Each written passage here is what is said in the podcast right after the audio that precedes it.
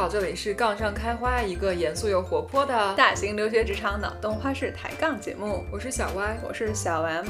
好，好啥呢？这期节目好，这期节目挺好，挺好。这 这期节目我们就准备了好久。怎么说呢？也不是一直 actively 准备，对吧？对，但是一直在思考它。对对对对，嗯，这期节目也是听众点题。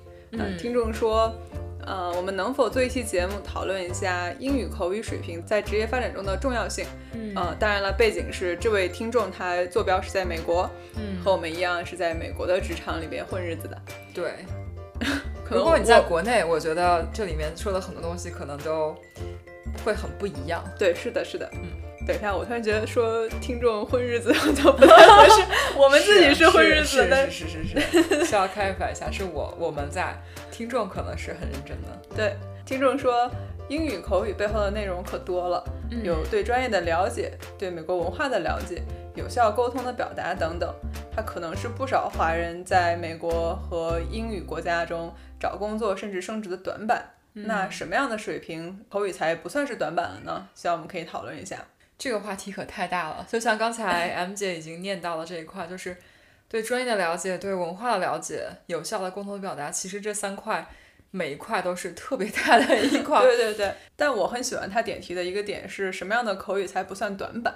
这个问题很好，因为你要跟我们说一下什么样的口语才才算好，那我们可真的是，那就好，这是每个人的理解太不一样。对对对，但我们在美国工作了几年以后，的确也是对身边人的口语，包括自己的口语有了一些观察，嗯，也是可以对什么样的口语才才算不拉垮这件事情，我们整理了一下我们自己的想法。对，但我外界有一个小小的点，就是说我们这里讨论其实不是什么样的口语才。不拉垮，而是什么样的英文表达不拉垮？这个表达就不仅是你的口语，还其实更多的，我和 M 九同意的是你的一些表达逻辑和一些表达内容上面的东西，可能跟你单单纯来说你口语考多少分，或者说你的口音纯不纯正没有太大关系了。你这剧透了哦，没事没事，就是对口音跟我可能。口音只是我们今天讨论的很小一部分。是的呢，嗯，顺便我们这期节目为什么准备了很久？是因为 这个题目挺挺难做的，对对，是可能目前为止最难做的一道题了。是怎么说呢？如果你的口语拉垮了，你甚至有的时候都不知道，除非有特别。明显的 feedback，然后那怎么样算是一个好，或者说怎么样在别人那边 native speaker 怎么认为我们的口语，这都是需要去我们观察加收集 data points 的。嗯，对，说到收集 data points，我们这期节目呢是在我们的节目微信群里边照旧和大家多聊了一下，虽然感觉大家在这个问题上不知道为什么不约而同的闭麦了，好像就是，呃，这是其一，然后其二呢，我们也去采访了一些身边的 native speaker 的朋友，关系比较好的这种，因为可能。大多数同事还是本着一种夸夸群的氛围，大家都不会说你口语怎么样怎么样的。对，而且你在工作中，如果莫名其妙的，假如说有人有人来跟我说一句啊，你的口音或者你的用词好像可以 improve，虽然是很好的一个 message，但是他肯定会有 concern，因为如果我不高兴，我去跟 HR 说他他在歧视我，他觉得我口音不好，这是巨大一个问题。对对对。所以我们要真心感谢任何愿意给我们提建议的同事们。对对对。所以这边也是给大家一个背景吧，所以我们是结合了我们两个人自己的观察，嗯，和找了两位。native speaker 朋友，呃，一起讨论出来的一些对于什么样的口语才算是不不短板的职场口语这样子的一个小小的见解，嗯啊，先狗头保命，这都是 比较片面的意见了。对对，是我们两个人的 data points 加上两个 native speaker data points，所以大家就是 take it with a grain of salt。好的。呃，那我们不如先交代一下咱们俩的。背景吧，就是就是 你们觉得我们俩的口语的水平是由这个背景下产出的？对对对，就是大家如果你跟我们不一样，我觉得大家可以自己 benchmark 一下什么样的。是的，是的，嗯，好，那首先我们就从小在国内长到大的嘛，嗯是，然后就是上这种公立学校，小学、初中，我我初中才开始学英语。哦，我是小学。而且我是小学二年级，哦，这么早哟。对，然后 background 就是我的小学是一个，它是一个附属小学，附属在一个大学里面。哦。然后，所以好像是学习英语特别早，虽然我也不记得学了啥，但是当时还有一个 debate，就是很多学生不，很多学生家长会认为你连中文都没有学好，你这么小的开始学英语也学不了啥，就反而会让孩子更加的 confused。你那会儿学什么？学音标之类的我不记得了，这是最大的问题，就是我不记得我学了什么。我是记得我小学的时候是有英文课的，而且嗯还、老师还给每个人都起了英文名，是一个他是写了很多英文名放在两个盒子里，一个盒子男生英文名，一个哦盒子女生英文名，每人抓就抓一个。Interesting。然后班花他就抓到了最好听的英文名是 Annie，哦，确实很好听，对吧是我们一个大佬的名字。但我当时就觉得不愧是班花，而且抽的名字都这么配得上他。确实是。对，但我说我初中开始学英语，是因为初中的时候才开始学音标。哦，是，我觉得我小学应该也没有学过音标吧，但是 Y 姐就是一个很健忘的人，已经不记得自己学过什么，没有学过什么了。好 好好，嗯那这边就是想跟大家说，我们是从小到大都是就是在国内上的公立学校，然后对对跟着老师学的英语，也没有什么很 fancy 的什么国际学校。哦，没有，没有出过也，也没有什么外教，也没有什么对对对私教。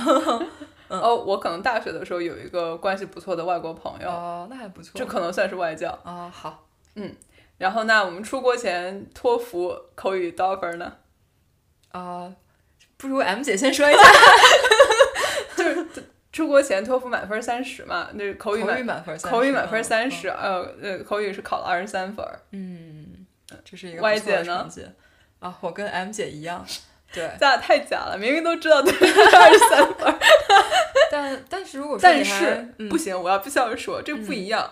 我爱姐是大二就考了，就二十三分儿，我大四才考才二十三分儿。可能 Y 姐是吃了高考之后的红利，就是我觉得高考确实是我个人脑力和学习能力的巅峰吧，然后可能就当时还有一些 momentum，就直接考了拉倒了。但是提醒大家不要考太早，因为我当时是大二考了，到大四申请出国的时候差一点就要过期了，所以当时也没有计划的特别好。那说不定再考一次你就扣于二十八了呢。我不觉得，所以当时我也是先计划的说，因为我是大一的时候去上了新东方，因为一直想考托福嘛。然后考完新东方，觉得拿了很多的学习方法，觉得说，哎，不如这样，我先考一个 before，然后呢，我认真学习之后再考个 after。然后考了 before 之后考了一个成绩，觉得哇，我觉得我 after 不会好多少了，所以就这样吧。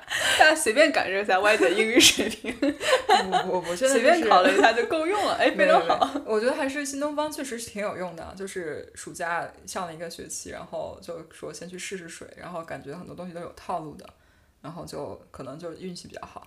挺好，挺好，挺好。嗯那其实托福口语二十三分是个什么水平呢？呃，对，这里如果大家没有印象的话，我其实觉得相对比较客观的就是它满足了美国大多数学校和大多数专业的 requirements。就一个很直接的影响就是你不用担心有一些学校和专业会因为你口语分数不够高而卡你，这个可能是一个对每一个人最直接的影响。就也不需要上 ESL 对吧？对，呃，肯定不需要上对一，除非除非啊，就像我们最后还是有一个托福总分嘛，除非你口语是你最高的这一项，否则 你应该是不用上 ESL。那这是也是有点奇葩吧？那就口语能是最高的。那我就猜你是不是有一个就是半文盲的环，就是可以说但不能写、不能读。我那这个真有意可能是有一。个对，一般来说口语是大家分数最最低的一项，对大部分中国学生来说。是的，嗯所以我觉得最直观的是它满足了你，就是你选校的时候不用根据担心口语不够高而筛掉一些学校。对，这可能是最大的呃优势，但也不是个加分项。对我只能说它不拉垮。对对对，二十三分口语肯定是不拉垮的。嗯嗯，但它不是加分项，就毕竟真的很厉害的，二十七八分的很多呀。对对对，你要看托福总分那个一百一、一百一十五以上，这些才是真正能够加分的。对对对，是这样的。所以就是交代一下我们出国前是个什么水平。嗯。那后来出国以后呢？就我读研的时候，其实中国同学比较多嘛，平时玩的也比较多，上课就做项目、做作业都是跟中国同学组队也比较多。嗯，所以其实大家可能有点偷懒，能不用英文就不用英文了。确实是 这样，必须是这样。就那个时候，其实口语的练习没有很多。不过有一件事情我，我自己后来想想，可能做的还是比较好的一点嗯是，当时我可能是班上唯一二三最多三个 愿意跟老师回答问题的，就是上课的时候回答老师问题的哦同学。厉害了。嗯，因为我是觉得大家教课很认真，然后很希望能跟大家有一些互动。嗯但如果他提问完了以后全场寂静，没有一只嗯小手举起来的话，我就觉得看着很心酸，所以我就想要给老师捧个场。有的时候我也想捧场，但我不会，那就 没有办法。外姐为什么这么谦虚？不是真的有过这种。但是，嗯、要鼓励大家积极的参与学校的课，对，我觉得这是一件很好的事情。那之后上班以后，其实我是反而到了一个百分之百真的纯英文的环境，至少在上班的这几个小时里，嗯。呃，因为之前节目里边也说过，我的所在的部门和这个岗位呢是一个非常强调沟通的部门和岗位，嗯。然后我身边的所有同事，基基本上平时接触最多的全都是呃 native speaker，对，嗯，然后我每天至少会在三个小时的英文对话里边，嗯嗯，后来经常是能达到五六个小时的英文对话，当然不是不是我一直在不停在说，但至少是一个对话的过程。嗯所以，呃，工作了几年以后呢，觉得自己的口语还是有一些变化的，嗯就包括口音，然后语言习惯，包括呃思考逻辑，其实都是有一些变化的。嗯，那我觉得 Y 姐呢？哦，我觉得上学大家都一样嘛，就是能偷懒的偷懒。就但是呃，刚才跟 M 姐聊，我发现还是有一个小差别，就是呃，我的专业学科的英文其实上班之后并没有呃提升太多。因为其实，在上学的时候，很多现在工作中会用要用到的专业术语啊、词汇什么，其实上学的时候基基础都打下了，嗯所以当时运用的就比较熟练的话，上呃上班之后其实还是挺能够继续吃老本的。然后唯一 一个比较大的差别是我上班之后确实英文环境也变了很多，比上学的时候，但是我没有 M 姐那么 那么那么 hardcore，原因是我的这个岗位里面其实还是有不少的中国同胞。我上班的时候也也不是百分之百的纯英文环境，因为因为有的时候大家沟通起来，比如说一一对一开小会，虽然说我的所有的 project 东西还是会用英文聊，但是那你真的表达的那些，比如说啊，我觉得这个事情怎么怎么样，那这块我就会用中文说，对，然后就有点偷懒。然后我觉得啊，上班之后这几年可能口语或许有小幅提升，但是我不知道它是不是 statistical significant，就可能这个提升的程度就根本看不出来，感觉不到。但是有一点我要说的是，我个人感觉这个疫情之后，我们在家工作，我的语言有一定的退化，原因就是像刚才我们说的，就你在公司的时候，其实哪怕你没有在开会，哪怕你没有在一个积极需要用英文表达的语言环境中，听到的所有对话都是以英文的方式展开的。对的，所以，就哪怕我没有在认真的积极想我要如何表达，我还是能听到一些别人的表达。所以，这个我觉得会巩固你的英文表达基础。对的对然后现在我在家就是只有在跟同事开会的时候需要说英文，然后其他所有时候我其实都是自己一个人，或者说在家就真的是在说中文，嗯就感觉其实是有退化的。然后我在 media 的时候曾经一度开会，然后发现想要说点啥，然后卡住了，然后当时就觉得特别尴尬，后来觉得好像不太行，还是要自己有意识的在想，就是表达的一些东西。是的，是的，我非常同意刚才外姐提到的一个点，就是你有一个英文输入的过程，就是你的听，呃，有一个主动的过程，还有一个其实就是一个环境背景音在那里，其实是一个潜意识对你的一个潜移默化的改变。的确，回到家以后，这个 就突然没间有了。突然间静音了。对对对，但但歪姐还是太过谦虚，就是我必须要客观详实的这个为大家开始一波商业互吹了吧？我为大家介绍一下歪姐的这个口语水平。首先啊，这我就说就说一个评价，就是是 native speaker 认为是听不出来不是在这边长大，就不会猜歪姐不是在这边长大的一个人，哦，太感动了！这商业互吹太这太硬核，太硬核太关尬。姐有点听不下去。但但我必须要客观的描述一下，就是 Y 姐是发音非常标准，口音非常好听。最让我 impress 的一点呢，是她非常非常的流利，她是很少用 n 啊和这种卡壳的时候的这些 filler 词的。嗯，然后我觉得最厉害的一点，可能也是我目前觉得最羡慕的一点是。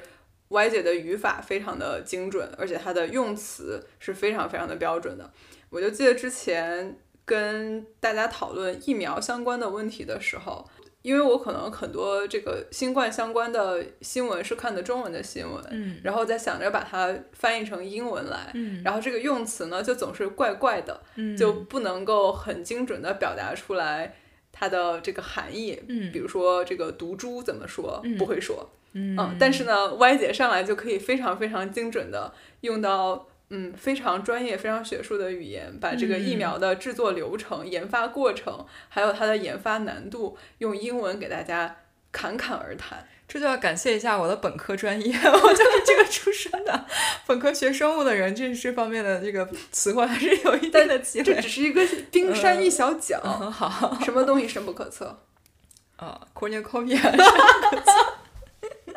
全都是硕果累累的，嗯，好啊，听完 M 姐尬吹之后，Y 姐的脸现在已经红了起来。但是呢，嗯，我就先不评价 M 姐说的是不是客观，但是在上面我还要说一下对于 M 姐的口语的一个客观评价。呃，就前面已经说过了，风水轮流吹，那当然，就是我们说过很多次，M 姐的这个 job family 是非常非常看看重沟通的，并且呢，这个 job family 里面普遍都是美国人，然后基本上你很少会看到就是像我们一样在中国长大或者在其他另外国家长大，然后来美国读书，然后进来的，这是这有很多个原因啊，当然，但是就你可以看到他的 communication 的 bar 很高，然后。所以那平加上你平时打交道都是这些地地道道 native speaker，然后 M 姐在这其中也是受到了颇为颇受好评，你就可以想象到这个难度有多大。然后我觉得 M 姐的发音是特别就是 native speaker like，然后她的语言表达习惯也是很贴近美国人说很多东西的方式，而不是你感觉就是从中文翻译成英文。我觉得这也是 M 姐刚刚自己说的一些表达习惯和思维上。可能会被影响，她也在主动的啊贴近这个这方面的美国人的方式，呃，然后另外要说的是，我觉得 M 姐经常会有一些非常惊艳的用词，就我有一个 example，就是我记得有一次 M 姐在 present，然后我好像当时也在，然后呢 M 姐就。说了一些什么事情，然后大佬就发表一层赞同吧，就是说啊，我同意，或者说哦哇，I'm comfortable。然后呃，M 姐这时候说的是 This is such music to my ear。我当时就觉得哇，这个表达实在太厉害了，就是感觉已经很久时间过去了，但我这个一直在我脑海中深深的，也就是刻下了一道痕迹。我然后必须表示，这肯定是跟别人学的。呃，但是你能用出来，这就是不管这个出处在哪，你用出来了，这个亮点就在你身上。所以我就是给大家一些浅显的 background，你都可以体现出来这个 M 姐的表达到底有多好。感谢 Y 姐的这一波，这一波这一波轮风水轮流吹。但是我这边必须要自检一下，我我的口语其实有很大的毛病。呃，首先我有很多语法错误，尤其是我的，我觉得大家都有，但我的就很明显，因为我的会。我就经常在这个英文表达的环境中嘛，所以我的出的这些小问题，我自己会非常的敏感。嗯嗯，然后我介词啦，还有有时候经常会找不到特别合适的表达方式。嗯嗯，然后我词汇量呢，其实非常的有限，我一遍红宝书都没有背完。呃，然后我就说话的时候，其实经常卡壳，在去想找一个能精准表达我意思的词，可是发现最后呢，就。想到这个词呢，就有时候可以想到这个词，但是无法想起来这个词到底是一个什么词。就是你你你懂我的意思啊？就是他想到有这么一个词的存在，但是我没有办法记起来它到底是怎么说的的一个词儿，所以后来就退而求其次，找了一个更加平平的一个普普的一个类似词汇。嗯，而且我还经常需要借用比较冗长的段落式的描述，嗯，来。表达一个有时候会被同事一句话给总结掉的东西，嗯，听起来都很熟悉。我觉得这些所有的问题我都有。呃哦不，你你你比我好太多了。不不不，我觉得就是语法错误和一些用词，我觉得可能所有的 non-native speaker 都会有这个方面的 struggle。然后至于表达如何更加精炼，这就是另外一门学问。嗯，是的，是的。那前面背景已经给大家铺垫好了，这就是我们两个人现在的口语水平。然后我们工作中是这么一个环境。我们就对我就想再说一下，就是我们两个人就是自评和互评嘛，都觉得我们首先我们的口语水平肯定不是好很好的，对，但是我们也自认为应该至少在现在的工作中不会特别厉害拉垮，对，就是属于那种可能差不多够用，在现阶段的工作中还没拉垮，对，但是在以后未来对就不知道了，对，是的，是的。呃，那我们这边呢，在今天的节目中呢，想跟大家聊这样的几块儿吧。然后一块儿是我们觉得就观察到的口头表达在职场中主要用在哪些场景。嗯，那接下来呢，我们对于对一个人的口头表达的各种不同的评判方面，嗯，做了一个从最重要到最不重要的一个排序。嗯。呃，每一条呢，我们会给出一些想法，嗯，然后那至于这个口语表达的这些不同的方面如何进步这一点呢，我们是会放在下一期节目再跟大家分享一些我们自己的一些小 tips。对，因为我们觉得这个可以聊的实在太多了，实在太长了。嗯，那我们现在聊一下平时观察到的，主要在职场中的口需要口头表达的几种场景吧。好的。那首先，你就可能平时经常会跟同事讨论工作吧？啊，是是经常的，是嗯。那跟同事讨论工作呢，又经常会去跟老板汇报一下工作，有时候也是讨论工作。对，讨论加汇报。讨论加汇报。嗯。接下来就是你可能会有些时候需要做各种各样的 presentation。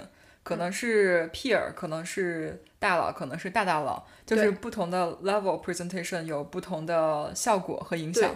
但这个就一般来说，可能是对你的个人的影响也比较大的。嗯，是的，嗯，这种 presentation 它其实形式其实还挺多种多样的。对，有这种一对一的，就就有可能是一种 presentation。有的时候可能在一个几个人或十几个人的会上，然后大家。都坐着，嗯，也不用你站起来，嗯，那有还有的情况就是你可能真是要像上台演讲的那种感觉，那可能我们还没有接触太多这种需要上台演讲的，对，所以现在讨论的 presentation 呢，就还是在一个比较相对小一点的 group 里面，对，就它是有 audience，但是还没有到就是公开的 public speaking 这样，对，是这样，啊，最后可能就还有一些跟同事啦、大佬啦、老板啦，还有一些就我们说的 networking，嗯。嗯，还有就是跟同事插科打诨、聊八卦，就是这个其实特别重要，就 挺重要、挺重要，这个挺重要。口语不够好的时候，可能就表达有的时候有问题，影响你跟同事聊八卦。这个，嗯嗯，好好的。那我们这边是觉得这些不同的场景，在你职业的不同阶段，嗯，还有不同的级别，它其实发生的频率不太一样。对。比如说职业的初期，可能更多的是跟同事讨论工作，嗯，然后可能需要去跟老板汇报一下这样子，嗯。但等你到了管理级别的时候，甚至有一些像我的这个 job family，它就是很需要 presentation skills，嗯，它就有很多是你需要去啊做个 PPT，然后给大家讲一讲，嗯。之后随着你的级别越来越高，这种 presentation 的时候会会越来越多。而且可能像 M 姐现在，你不仅要自己 present，还要去教你手下的小朋友们怎么样 present。嗯。所以你的 communication 还会影响到更多的人。哦，是的，是的，就是的确是我的 presentation 风格，就是我老板就之前带我的老板的风格。嗯嗯。哎，挺有意思。对，因为你会影响到其他人的。有道理，有道理。Second order effect。有道理。那除此之外呢？可能。越来越多的 networking 的需求吧，嗯，呃，也是我们工作年限越来越长以后，发现这个人脉网还是相当的重要的哈。对，这里就感觉有很多，就你这个 networking 有的时候是很简单，跟对方建立这样一个关系。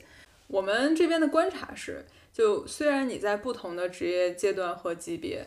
这些场景它的发生频率不太一样，嗯，它有可能会有一些不同层次的一些需求，嗯，但后来发现呢，其实有有这么几样东西属于基础需求，就是这几样，这个都这几个东西你都必须有，嗯，然后在在这个基础上呢，你可能可以再搞一些锦上添花的东西，然后让你听起来更加的 native 一点，对，嗯，然后我们今天大部分的 focus 是在这些基础上，是的，因为锦上添花东西，一个是到到到底有多重要，可能根据你的。个人和环境来控制。第二个是，它可能在短时间内提高比较难，比较难。所以就是你知道它重要，你有有学有余力的时候学一点。但是，嗯，如果你要比较有效的看到提高的话，可能我们先聊这些基础的。嗯，好。那要不然我们就直接开始聊我们认为口头表达中最重要的东西吧。好好的，那歪姐走起。嗯，首先在口头保命一下，我们俩真的是。互相认可就是不拉垮，但是我们也是各自有优势和不足，所以我们这儿总结的是我们两个人认为最重要的 东西。好，那保完保完命之后，我说第一条吧，就是我和 M 姐都认为最重要的就是你一定要有自信，并且你一定要敢说。对，就是你说的怎么样真的不重要，但是你一旦说了，你就是已经成功了一半。对呀对呀，说的怎么样还还是重要的，但是 但是敢说是先一半，是前百分之五十。哦，对对对。就是你一旦敢说，这已经成功了一半了。对，嗯，然后这块就主要针对咱什么情况呢？就是你有想法，但是你觉得啊，我英语是不是不够好，或者说我会不会说错，所以我不要说。我私下跟别人写一封 email 或跟老板单独说。请你不要有这样的顾虑，就是你但凡有想法，一定要 speak up，尤其是在我觉得西方或者我们说美国的职场上，这是非常重要的一点。嗯，就你你的口音用词如果不完美，但是这个不重要，只要你把这个最重要的信息表达出来了，在该说话的时候比较有效的传达了你要表达的内容。这个其实就很优秀了。所以千万不要觉得自己不敢，或者说怕犯错误而错过一些表达的机会。对，之前我们节目里边也说过，好像曾经举过这个例子吧，就是我们开会的时候有很好的想法，不敢说，嗯私底下跑去跟老板说，嗯然后老板就会就会觉得你为什么开会的时候不说，嗯，甚至都不会觉得先说你这个想法好，他甚至第一反应就是你为什么开会的时候不说，对对对，所以就这件事情，他已经不是不仅仅是一个别人对你的口语能力的认可了，甚至是对你整个人的 ownership 啦，还有包括 leadership 啦，它是真的影响到你的表现的各个方面。对，然后有的时候，如果你这样多了，别人会给你一个词来形容你的 personality，叫 shy，这绝对不是一个好词，在美国职场上。所以想到就要说，但是 again 就是自己掂量一下，不要啥都说，这可能也是一个极端。但是如果你现在还处在一个我有点担心我的口语是不是不够好，那你现在请你不要有这个担心。你觉得自己有有一些信息想表达的时候，你就可以试着去表达一下。嗯，是的，嗯，在我们有了前百分之五十的成功，就是自信的这个基础上以后呢，嗯我们想跟大家聊英语口语表达中第二重要的东西。好，然后这一条呢，其实跟英语没什么关系。对，这一条呢是从这个两位 native speaker 朋友那边得来的，虽然他们说完以后，我们觉得非常合理，嗯，应该就是这样一个道理。对，那他们认为呢，最第二重要的就压根儿不是什么你的呃口音、用词这些东西，嗯第二重要的就是说话的内容和逻辑本身，嗯条理是不是很清晰？嗯你到底想要表达是个什么事情？嗯，你让听众到底想要想要有一个什么样的 take away，就想让他听完以后想要得出什么结论？嗯，这两位朋友呢就是说，很多时候我们觉得对方沟通不够高效，其实是因为对方讲了五分钟，你还不知道他要想说什么。嗯而且这个问题不是只有 non-native speaker 才会有的问题，就算是 native speaker，他也会有这个问题。他讲了好几分钟，还是你没有绕清楚你的，所以我们到底是想说什么呢？对对。这个就已经不是一个简单的口语问题，它是其实是整个人沟通习惯和沟通逻辑的表现。是的，嗯，所以大家看到我们前两条根本没有任何关于口音和用词的 对对对强调，，是的，是的，嗯、所以我觉得这也是大家有的时候觉得可能会错误的以为这些东西是你所谓的表达和口语中最重要的东西，但其实我们两个聊下来感觉并不是这样的，对，它重要，但是可能你这些底层的东西会比这些口音啊更加重要。是的。嗯。当时我就记得两个朋友就说，有些人你听他说话，你会觉得他表达能力不好，不是因为他英语不好，嗯。是你很难想象他就算换成中文表达，他能他能好到哪儿去呢？嗯就他就讲话的逻辑就没就没理清楚，嗯。所以他就觉得这个不是这个是沟通问题，而不是口语问题。嗯。嗯，我们讲完了内容之后，嗯、我们两个一致认为第三重要的是流利程度。对。但这里我需要说一点，就是流利不等于快，不等于你简单上说通过我把它说的很快，然后。呃，非常的流畅，这不等于流利。我们说流利其实就是你要在表达的时候避免没有意义的停顿、重复和一些我们叫 filler words，就是 n 啊嗯啊呃 like，对吧？like 对是一个 like 很 like 难是，哎呦，我可想用，example，我可想用 like 了呢。呃、l i k e and，呃、哦，对，对，这些就是这样子的。嗯，然后我们就说的是，你很多时候流利不需要你说的快，对，而且说的快有的时候会有反作用，因为别人觉得你说的快的时候，你可能是 rehearsal 过，然后说的快的时候就没有你说的慢的时候显得自己更加 confident。是，有些时候，但是有一个关键就是表达的内容要稍微过一下脑，然后来保证你的表达语言也能支持你的沟通内容。嗯，如果你能够做做到这一点的话，其实你就可以很大情况下避免我们刚才说的重复停顿和 filler words。我个人的经历是，当我的表达速度超过了我的思考速度的时候，我哦，经常需要停下来想一下。那这个时候你停了，你的口语就是会出现停顿，或者说你重复一下刚刚说的话，甚至找一些 filler words 来补齐。哦，那这种时候可能是你的思维和你的表达没有同步造成的。那这种情况下，我会建议你放慢你的表达速度，然后让你的思维和说的话能跟得上。哎，这个就有意思了。嗯歪姐，你觉得我们话说的比脑子想的快这件事情，嗯，是不是跟我们的思考语言有关系？我觉得是有关系的。哦，就先说一下思考语言是什么。嗯就是当我们思考的时候，我们脑海中的那个声音是中文还是英文？嗯，中文。中文对，是中文。但是我我第一次听到思考语言这件这个东西，还是从一个美国人那里听到的。嗯。就他刚从国内回来，嗯，然后他可能中文特别好，可能中文比如说汉语十级的这种，嗯，然后他回来以后，他跟别人聊天，嗯，他稍微反应有那么一丢丢慢，嗯就是非常非常微小的慢，嗯，然后他自己就解释了一下，说不好意思，我刚从中国回来，我嗯现在思考语言还是中文，所以现在我在我脑海中，我是在做一个中文翻译成英文的过程。对我非常同意。然后很多时候我们会卡壳，就是因为我在把我脑子中的中文翻译成英文。对，那这个时候是要花一些时间的，对，然后是肯定是要过脑的，是的，所以我没有办法就是 on the fly 直接就是 come with English words。对不能我张嘴就来，对我相当于是做在做一个实时的翻译，是所以这个是如果你跟我一样，你是在大部分时候在做实时翻译的话，那呃你可能说的稍微慢一点，然后一边说一边想，是，反而会就是提高你的流利程度。嗯，对。嗯，当然，我们其实说的这一点点都是层层递进的。对，就首先是在自信和敢说的基础上，嗯，自己先组织好自己的语言内容和逻对辑，对，然后在这个基础上呢，在适当的放慢速度，可以帮助我们更加流畅的把它 翻译出来。对对对对对，当然，可能比较高阶的选手是已经可以用英文来思考，他对整个在他脑海中呈现的就已经是个英文的过程了。对，这样其实是一个比较高阶的表现，然后也是希望大家都都都能发展到这种程度啊。是。然后还有就是，当你发现自己有这样的不好的习惯的时候，比如说 filler words 和停顿重复，嗯呃请你自己意识到它，然后稍微改一改。有意识的能够控制的时候控制一下，就我就非常多的 filler words，因为我觉得大家都会有 尤其是在 present 或者说遇到一些自己不是很熟的内容的时候，你肯定会边说边想，对然后这个就会自动跑出来。是，嗯但这个其实也是有一些比较短平快的进步方式的，这个我们下期嗯节目里边也会跟大家聊的。好的，嗯，那我其实非常非常同意这个流利程度这件事情，因为自从我们被点题了以后，我就开始注意各种不同的外国同事的表达，然后包括表达美国同事的一些表达，我就觉得大家各种各样的口音对我来说其实都不是什么问题，但如果你就卡壳非常多的话，这个是比较影响听感的。对，因为我觉得像美国人，如果说不止美国人，native speaker，他们对于你的口音有极大的 tolerance。是的，因为就想象一下，不管外国人把中文说成什么样子，只要我们知道他在说中文，我们都能够听懂他在说什么。对。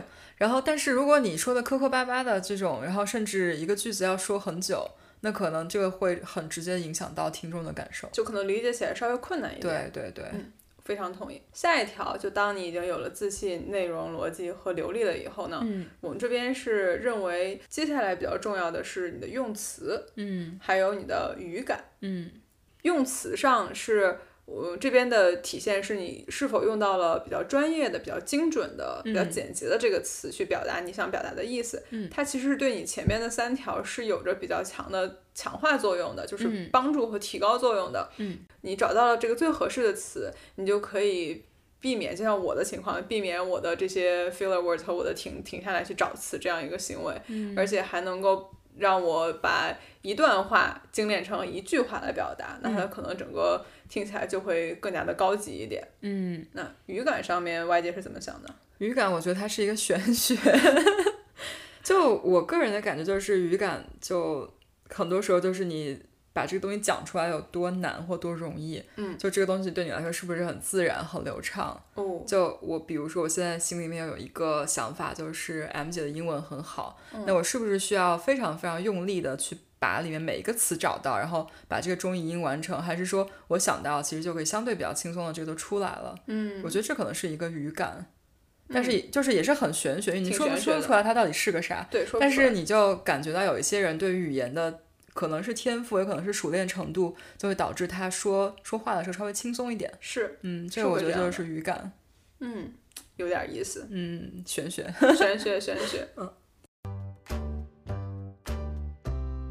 那接下来又是哪些比较重要呢？哦，还有一个这一点我放在这里啊，就是它第五点，我们说的是语法和词汇的错误这块的话，嗯、首先先发一个 disclaimer，就是 Y 姐自己对于这块是非常不满意，然后所以因此我特别特别的 self conscious，就是我我自己对这个东西特别特别注意，对，所以我平时不管是听到自己的还是别人的用词和语法错误，就是那种特别低级的错误，我个人其实都会心里面就是咯噔一下。哦，然后我自己比如说什么样的语法错误？就举一个简单的例子，就是我在跟别人说啊，M 姐很优秀，然后呢，he did this and that，但是在这个情景下，就是明明 M 姐是个女生，但是因为我自己对于 he and she 就是区分的不够好，所以我在用男性第三人称在说她的故事。这个大部分时候其实听众不会有什么，他还是很明白我在说 M 姐的故事。对，但是这种情况我个人听到，因为我自己特别想要避免这些，我就会心里面有点不太舒服。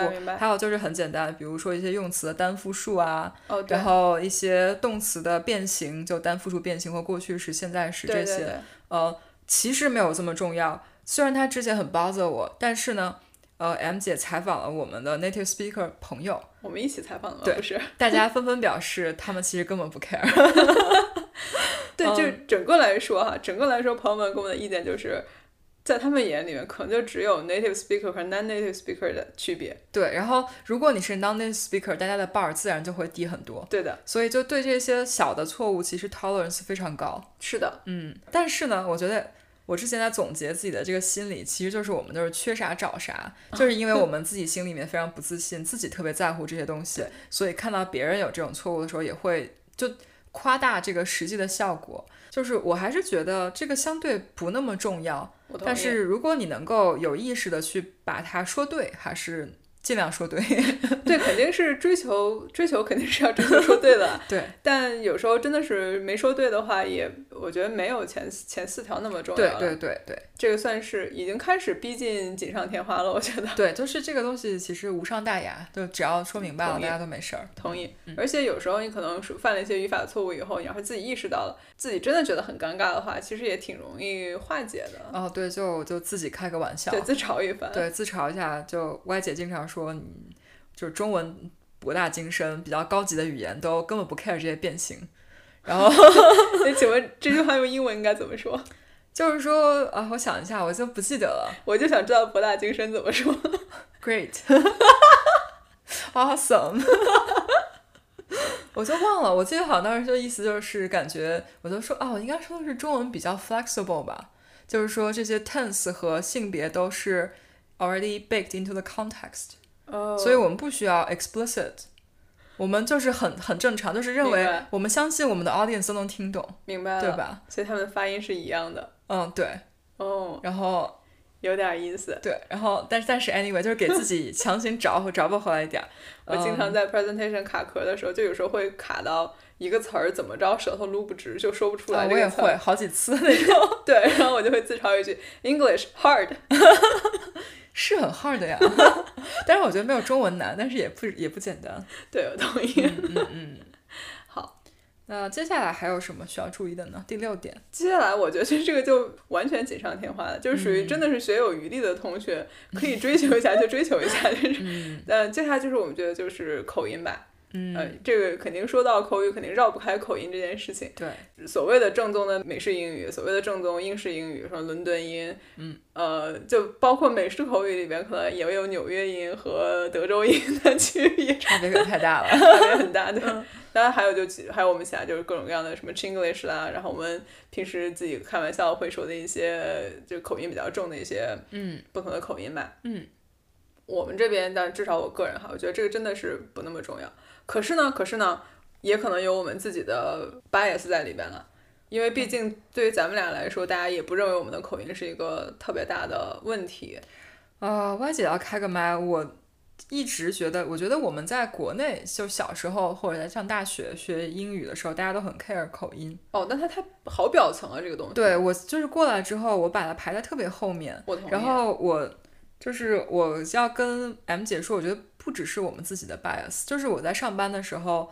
你看公司各种各样的，尤其是各种各样的移民，大家的口音全都不一样。对。但是好像除了中国人以外，其他人好像也没有特别 care 自己的口音，或特别想要说的跟美国人一样。就我举一个特别政治不正确的例子，那我就觉得我们公司里面其实也有一些同事，他们的口音就特别的强烈，特别的明显。对。但是他们自己不觉得是一个问题，就还是一直特别自信又坚定的表达。对。然后，然后他们也好像至少我看不出来想要向美式口音这方面贴哦，近。对对对，是的，对吧？对然后就跟我们中国同胞的感觉非常不一样。我觉得我们每一个人都特别的觉得啊，我们想要表达的跟美国同事发音一样，或者说我还不够好。有的时候或者是甚至会因为这样子影响自己的一些表达。我觉得这个是我们非常值得向大家学习的。然后这也是另外一点，就是。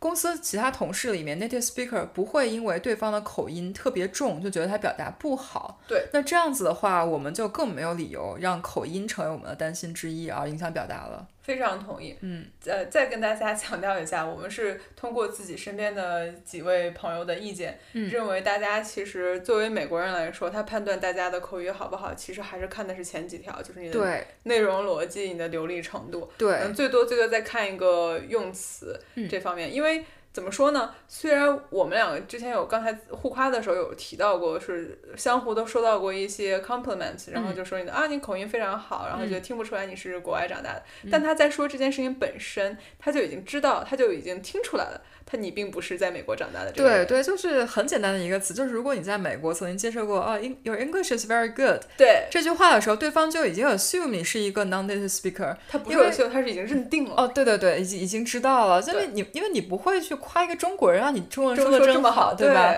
那就是这样，所以有些东西是我们已经很难去，你你再努力，你也可能达不到那个状态。是的。然后，但同时这个东西你不努力，它也没那么重要，因为你能从其他人那边看到，所以我们就一致认为这是一个锦上添花。如果你真的很在乎，你当然可以去花时间来改善，让自己说的更好。但是如果我们觉得这个并不是一个好的英语表达的必要条件，对，嗯，again，我们这边是是跟大家说，呃，看起来哈，对于美国人来说，或者对于我们身边的 native speaker 来说，在他们看来就只有 native speaker 和 non-native speaker 之分。对然后你只要是 non-native speaker，他的对你的期望值就已经不一样了。对，所以也有的时候你可以考虑一下，是不是需不需要把自己非要框到那么一个嗯那么一个 bar 上面去。嗯嗯嗯，那说完口音呢，还有另外一点，也是大家经常在国内的时候吧，嗯用来呃衡量你的表达是否 native 的，呃，哎，这个这句话槽点可太多了，但是我们 大家一群人在中国来互相衡量谁的表达更加 native，还是用这个俚语来衡量。对对对，就是就是这个所谓的俚语，嗯就是你是不是用到了当地文化特色下边的表达方式。嗯呃，我们这边呢就。有的，我们这边的感觉是，这个是完全是锦上添花，尤其是在工作中，这个就是纯粹锦上添花。嗯嗯，它如果你非要花很多时间在你前六条还没有做得非常好的情况下来来花时间去研究这个俚语的话，那是有点忘本逐末了的。对我们，而且我就用一个非常现实的说法来说啊，就是你在花时间准备提高你的这个俚语和一些文化的 cultural reference 上面，这个 return 是非常低的。如果你用这个 ROI 来算的话，远不如在前面几条上花的时间得到的回报率要高。是这样，然后，并且这是一个非常也是一个很玄学的东西，就是你花时间准备，你难道真的每天在公司里面就等着要 说自己的这些这些东西吗？然后更多其实这方面，我觉得更多是一个潜移默化和那个积累多了之后，你自然就会跳出来。所以也不是一个特别推荐大家就是花很大精力去很认真的。就是很刻意的准备的一个过程，我觉得就是你可能平时听到了一些比较有意思的表达，你记下来以后就把它用起来了，就、嗯嗯就就可以了。但也不是说我学会了一个俚语，然后每天都要不停的把它 对对把它给刷出来。就我也不是天天都告诉别人啊，music to my ears。就很刻意这样就对，就像就是像刚才 M 姐说的，你只要有一些有趣的表达，你听到了，然后觉得它，你可能稍微记一下，觉得下次遇到合适场合可以再用，对，然后就觉得这样就已经很好了，它的确是会有给人一个惊艳的效果。对。就就比如说之前我有个同事，他不说 jealous，就是嗯。嫉妒这个词儿，就是 jelly。然后就很可爱，对，就很可爱。然后嗯就因为 jelly 它是果冻的意思，然后但你也可以说它是 jealous 的一个算是一个短写吧。嗯。然后后来我就觉得这个用法很可爱，于是就在我去跟别的同事聊天的时候，嗯我就用了 jelly 这个词，大家就会觉得我一个中国人用 jelly 这样一个非常俚语的表达是 extra 可爱。得很有趣。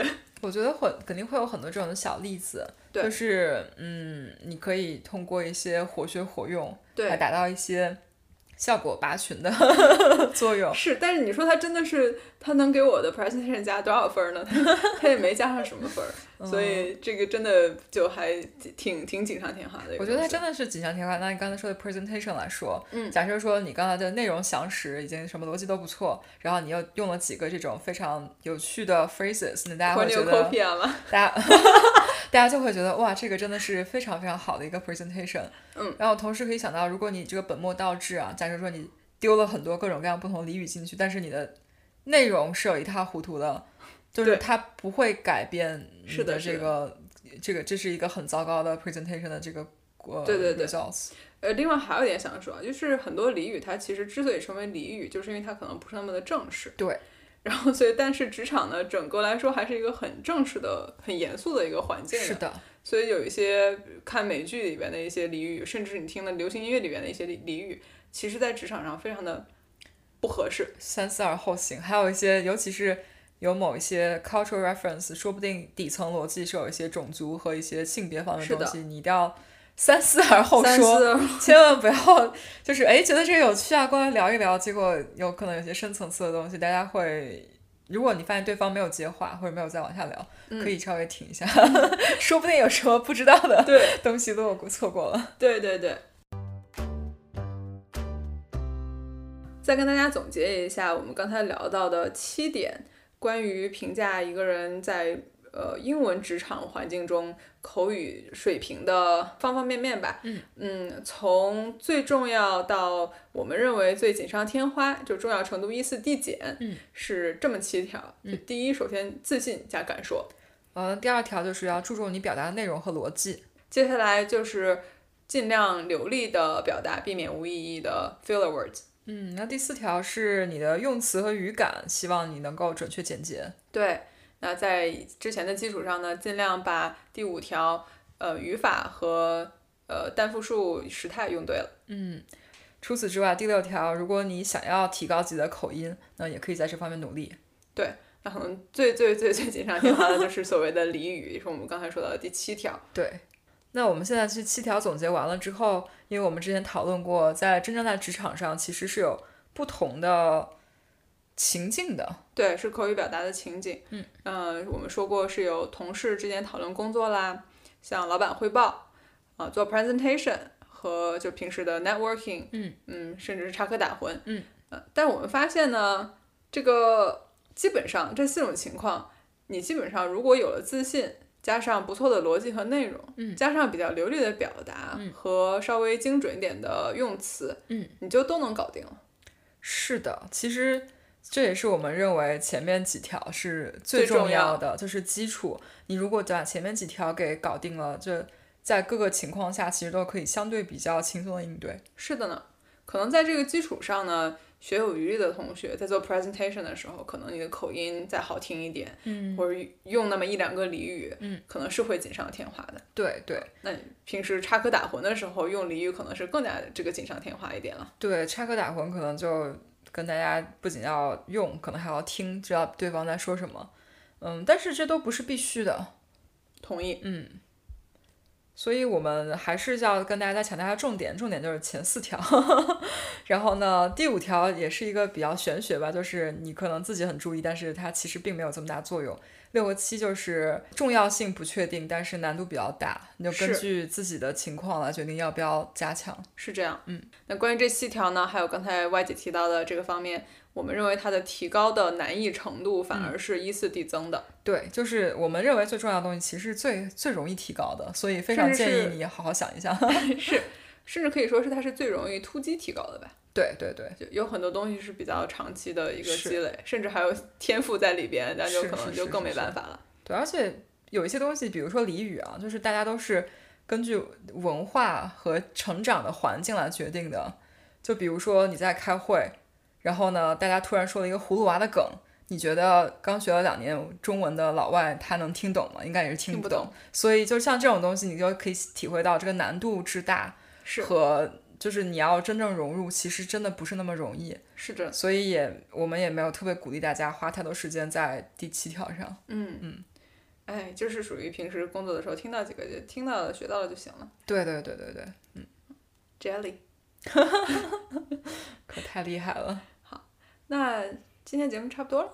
嗯，我们觉得今天我们想跟大家聊这个口语话题的上半期。下期节目呢，再跟大家分享一些我们自己平时会做的一些提高口语的小练习吧。嗯，我你一说我在想，我好像没做过啥。你做肯定是做过的，就他可能 没有大家想的那么刻意，就是比较的 subtle 的一些好东，西。我努力想一想，还是有的，应该是有的。啊，多多去问一问人，好吧，嗯嗯嗯，好，好，好，努力做功课。做功课去。嗯，那欢乐的时光过得总是这么快。又到了时间 say goodbye，就是响应一下我们今天的学外语这个话题。你厉害，那你把“杠上开花节节高”也翻译一下。哇，你话说话说回来，这个句我还真的想要翻过，但是实在挺难的，因为连“杠上开花节节高”这个连中文都很难跟别人解释，要花一两句来解释。那天企图跟一个同事解释，然后解中中国同事吗？不美国同事，哦，美国同事。然后解释了大概好几句话吧，所以翻不出来了。好吧，嗯，那那就在下次跟大家见面之前，祝大家生活都能杠上开花。节节高。